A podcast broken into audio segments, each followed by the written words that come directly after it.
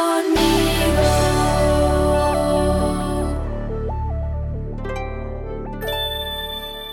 Felipe en Samaria.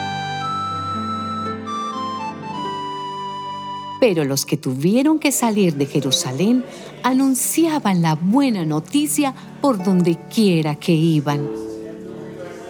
Felipe, uno de ellos, se dirigió a la principal ciudad de Samaria y comenzó a hablarles de Cristo. La gente se reunía y todos escuchaban con atención lo que decía Felipe, pues veían las señales milagrosas hechas por él.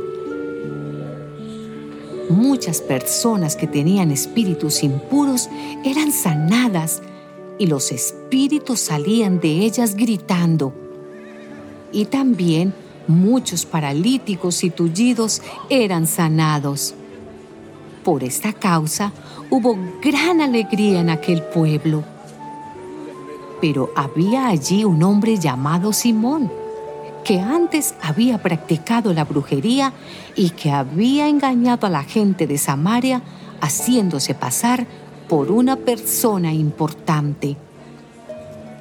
Todos, desde el más pequeño hasta el más grande, lo escuchaban atentamente y decían, Este es a quien llaman el gran poder de Dios. Y le hacían caso, porque con su brujería los había engañado durante mucho tiempo.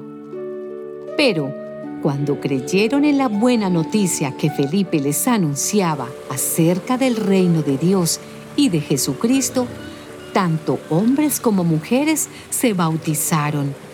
Y el mismo Simón creyó y se bautizó y comenzó a acompañar a Felipe, admirado de los grandes milagros y señales que veía.